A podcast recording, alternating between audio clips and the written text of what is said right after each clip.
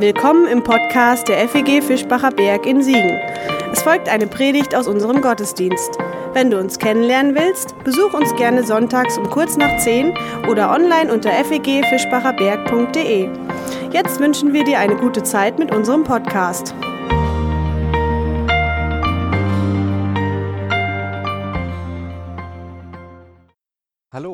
Schön, dass du dir den dritten Teil unserer kleinen Osterserie anschaust.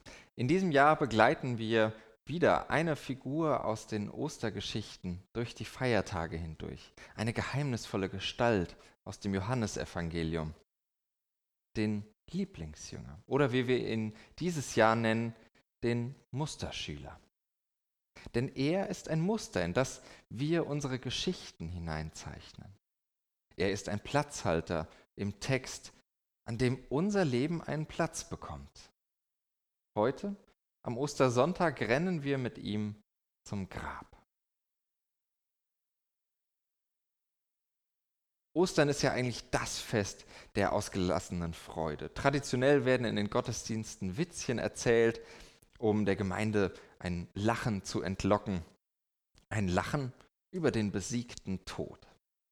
Ich verschone euch zwar mit schlechten Witzen, aber die Tradition ist trotzdem eigentlich ganz schön. Denn ja, Ostern ist Freude. Allerdings, wenn ich an die allerschönsten Momente meines Lebens denke, dann habe ich gar kein Lachen in Erinnerung.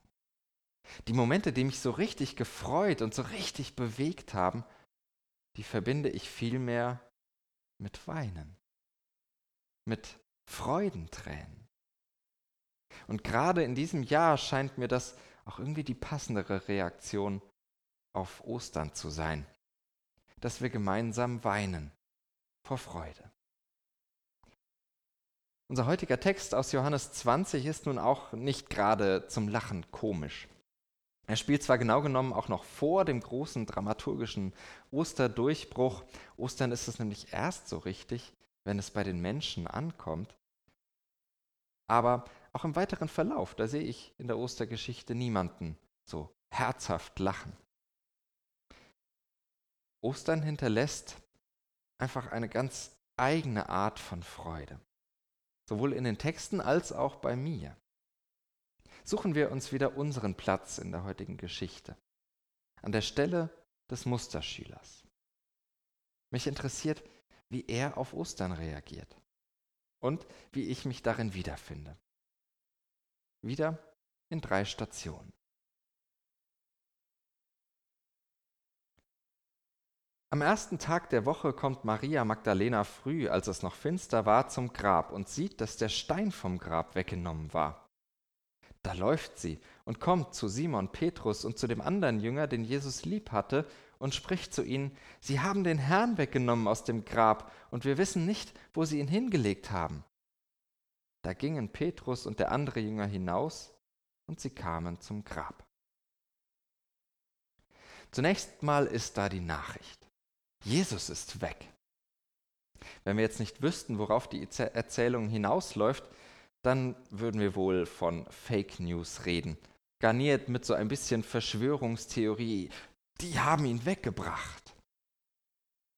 Ganz ehrlich, ich finde die Reaktion der beiden Jünger nicht nur verständlich, sondern ich finde sie richtig. Gerade in den letzten Wochen, da hatten Falschmeldungen und Verschwörungstheorien ja wieder Hochkonjunktur. Und in unserem Fall sehen wir an den Zahlen und an den Bildern aus Spanien oder aus Italien, wie gefährlich falsche Informationen sein können.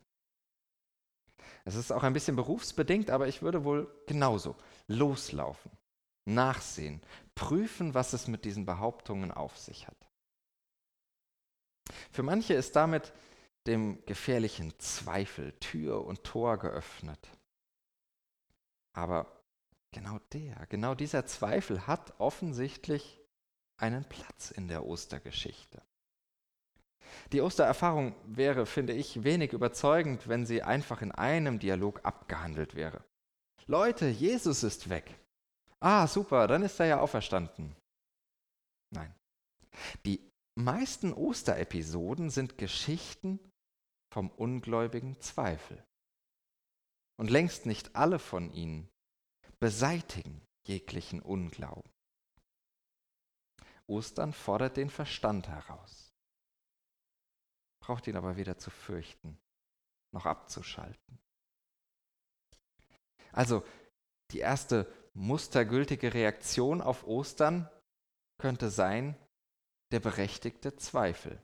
Ihr lieben Musterschülerinnen, bitte zweifelt an Ostern. Eine zweite Reaktion. Es liefen aber die beiden miteinander und der andere Jünger lief voraus, schneller als Petrus, und kam als erster zum Grab, schaut hinein und sieht die Leinentücher liegen. Er ging aber nicht hinein. Da kam Simon Petrus ihm nach und ging hinein in das Grab und sieht die Leinentücher liegen und das Schweißtuch, das auf Jesu Haupt gelegen hatte, nicht bei den Leinentüchern, sondern daneben, zusammengewickelt an einem besonderen Ort. Da ging auch der andere Jünger hinein, der als erster zum Grab gekommen war, und sah und glaubte. Ich kann ihn fast noch immer spüren in diesen Zeilen, den Zweifel. Es macht sich wortlose Verwirrung breit, während die Jünger mehrmals nacheinander einen Blick auf diese unvermutete Szenerie werfen. Da muss man nun auch wirklich mindestens zweimal hinschauen, wie unser Musterschüler. Und es verschlägt einem die Sprache, bezeichnend übrigens, dass die beiden Jünger in der ganzen Szene, in der ganzen Episode kein einziges Wort verlieren.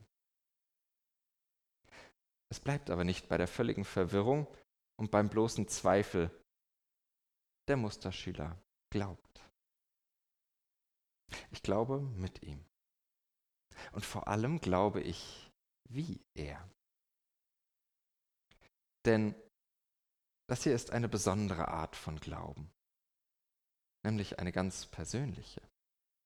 Es ist ja interessant, dass nur der Jünger glaubt, der ein Platzhalter für unsere eigenen Geschichten ist. Petrus, die große Autorität der Kirche, der glaubt gar nicht, beziehungsweise sein Glaube interessiert einfach nicht. Denn Glaube, erst recht in seiner österlichen Form, den kann niemand einfach von anderen übernehmen. Klar, Glaube wird von anderen mitgefüttert, mitgestaltet, mitgetragen. Aber am Ende muss er doch mir selbst geschenkt sein. Er muss mich erreichen, mir begegnen. Und das heißt auch, niemand kann ihn von mir oder von dir verlangen. Unsere Tradition, die tut das manchmal und zeigt oft wenig Verständnis dafür, dass Menschen mit guten Gründen einfach nicht glauben können oder wollen.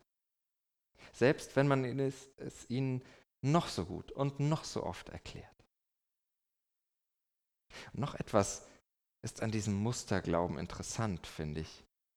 Er blitzt nämlich nur auf. Er ist nur so ein kurzes Funkeln. Der mustergültige Glaube ist nicht mehr und nicht weniger als eine leise Ahnung, dass da etwas sein könnte. Dieser Glaube ist zögerlich und er ist alles andere als so ganz selbstverständlich von sich überzeugt. Die zweite Reaktion auf Ostern könnte also sein, ein bisschen Glaube, ein zweifelhafter Glaube, ein wackeliger Glaube. Ihr lieben MusterschülerInnen, wagt einen zweifelhaften Glauben. Eine dritte Reaktion. Denn sie verstanden die Schrift noch nicht, dass er von den Toten auferstehen müsste. Da gingen die Jünger wieder zu den anderen zurück. Falls du dich gefragt hast, woher ich diese Idee mit dem zweifelhaften Glauben habe, von hier. Der Glaube, der ist ein leichtes Zucken im überwältigenden Unverständnis.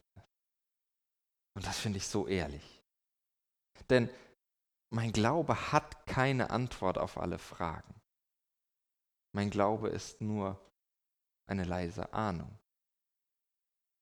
Mein Glaube ist sogar manchmal der Zweifel. Der Zweifel daran, ob unsere Art in der Welt zu leben wirklich schon alles ist. Schon alles, was möglich wäre. Ob es nicht doch noch so viel mehr Leben aus dem Leben herauszuholen gäbe. Und damit meine ich natürlich nicht den bis zum letzten ausgereizten Genuss, alles mitzunehmen, was geht, sondern Leben, besonders für die, die vom Leben an den Rand gedrängt sind. Deren Leben sich vielleicht kaum noch nach Leben anfühlt. Aus welchen Gründen auch immer, weil sie allein sind, weil sie krank sind, weil sie arm sind oder gedemütigt. Wenn ich daran denke, dann zweifle ich einerseits daran, dass das Leben wirklich den Tod besiegt hat. Denn so sieht es oft nicht aus. Ich zweifle aber auch daran, dass Leben so tödlich bleiben muss. Diese beiden Jünger, die kehren nach der Szene zu ihrem Alltag zurück. So richtig verstanden haben sie noch nicht. Was sollen sie also auch tun? Zurück zum Gewohnten. Business as usual. Das Aufblitzen dieses kleinen Glaubens, das scheint keine Spuren hinterlassen zu haben. So kann man das hier lesen. Aber auch daran zweifle ich. Denn wenn ich dieses Fünkchen Glauben einmal gespürt habe, diese Möglichkeit des Lebens, diese Hoffnung gegen alles Todbringende, kann ich dann wirklich einfach weitermachen? Wird mich das nicht verfolgen? Wird mich das nicht sogar auch inspirieren? Oder mit einem entweder ganz passenden oder ganz unpassenden aktuellen Bild, kann ich mich davon wirklich so gar nicht anstecken lassen? Bin ich wirklich so immun gegen dieses Osterleben? Wer diese österliche Idee des Lebens einmal geschmeckt hat, kann der oder kann die davon so einfach wieder loskommen? Diese Idee, die im Leben und Sterben, in der Auferweckung und im Dasein von Jesus Christus anschaulich wird.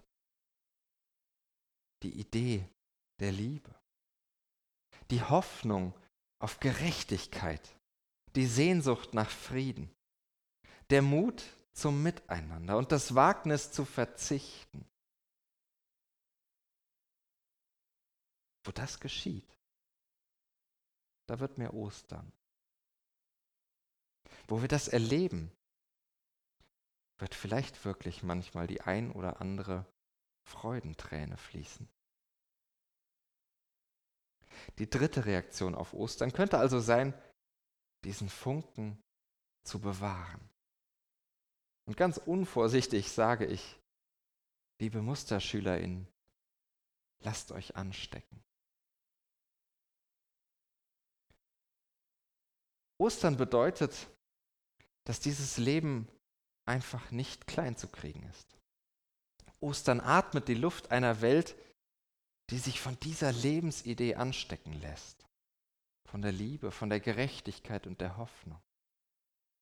Und am Platz des Musterschülers will ich genau das lernen, mich immer wieder anstecken zu lassen von diesem Funken, den die Geschichte von Jesus Christus in mich und vielleicht auch in dich hineingelegt hat.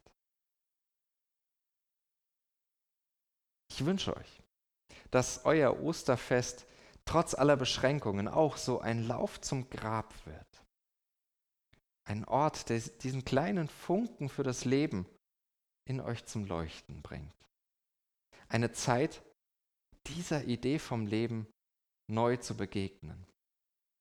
Den lebendigen Jesus Christus neu zu erleben. Frohe Ostern. Das war's für heute. Um keine neue Folge zu verpassen, kannst du den Podcast einfach auf deinem Smartphone abonnieren. Mehr Informationen findest du unter fegfischbacherberg.de. Wenn es dir gefallen hat, lass uns gerne einen Kommentar oder eine Bewertung da und sag es weiter. Tschüss und vielleicht bis zum nächsten Mal.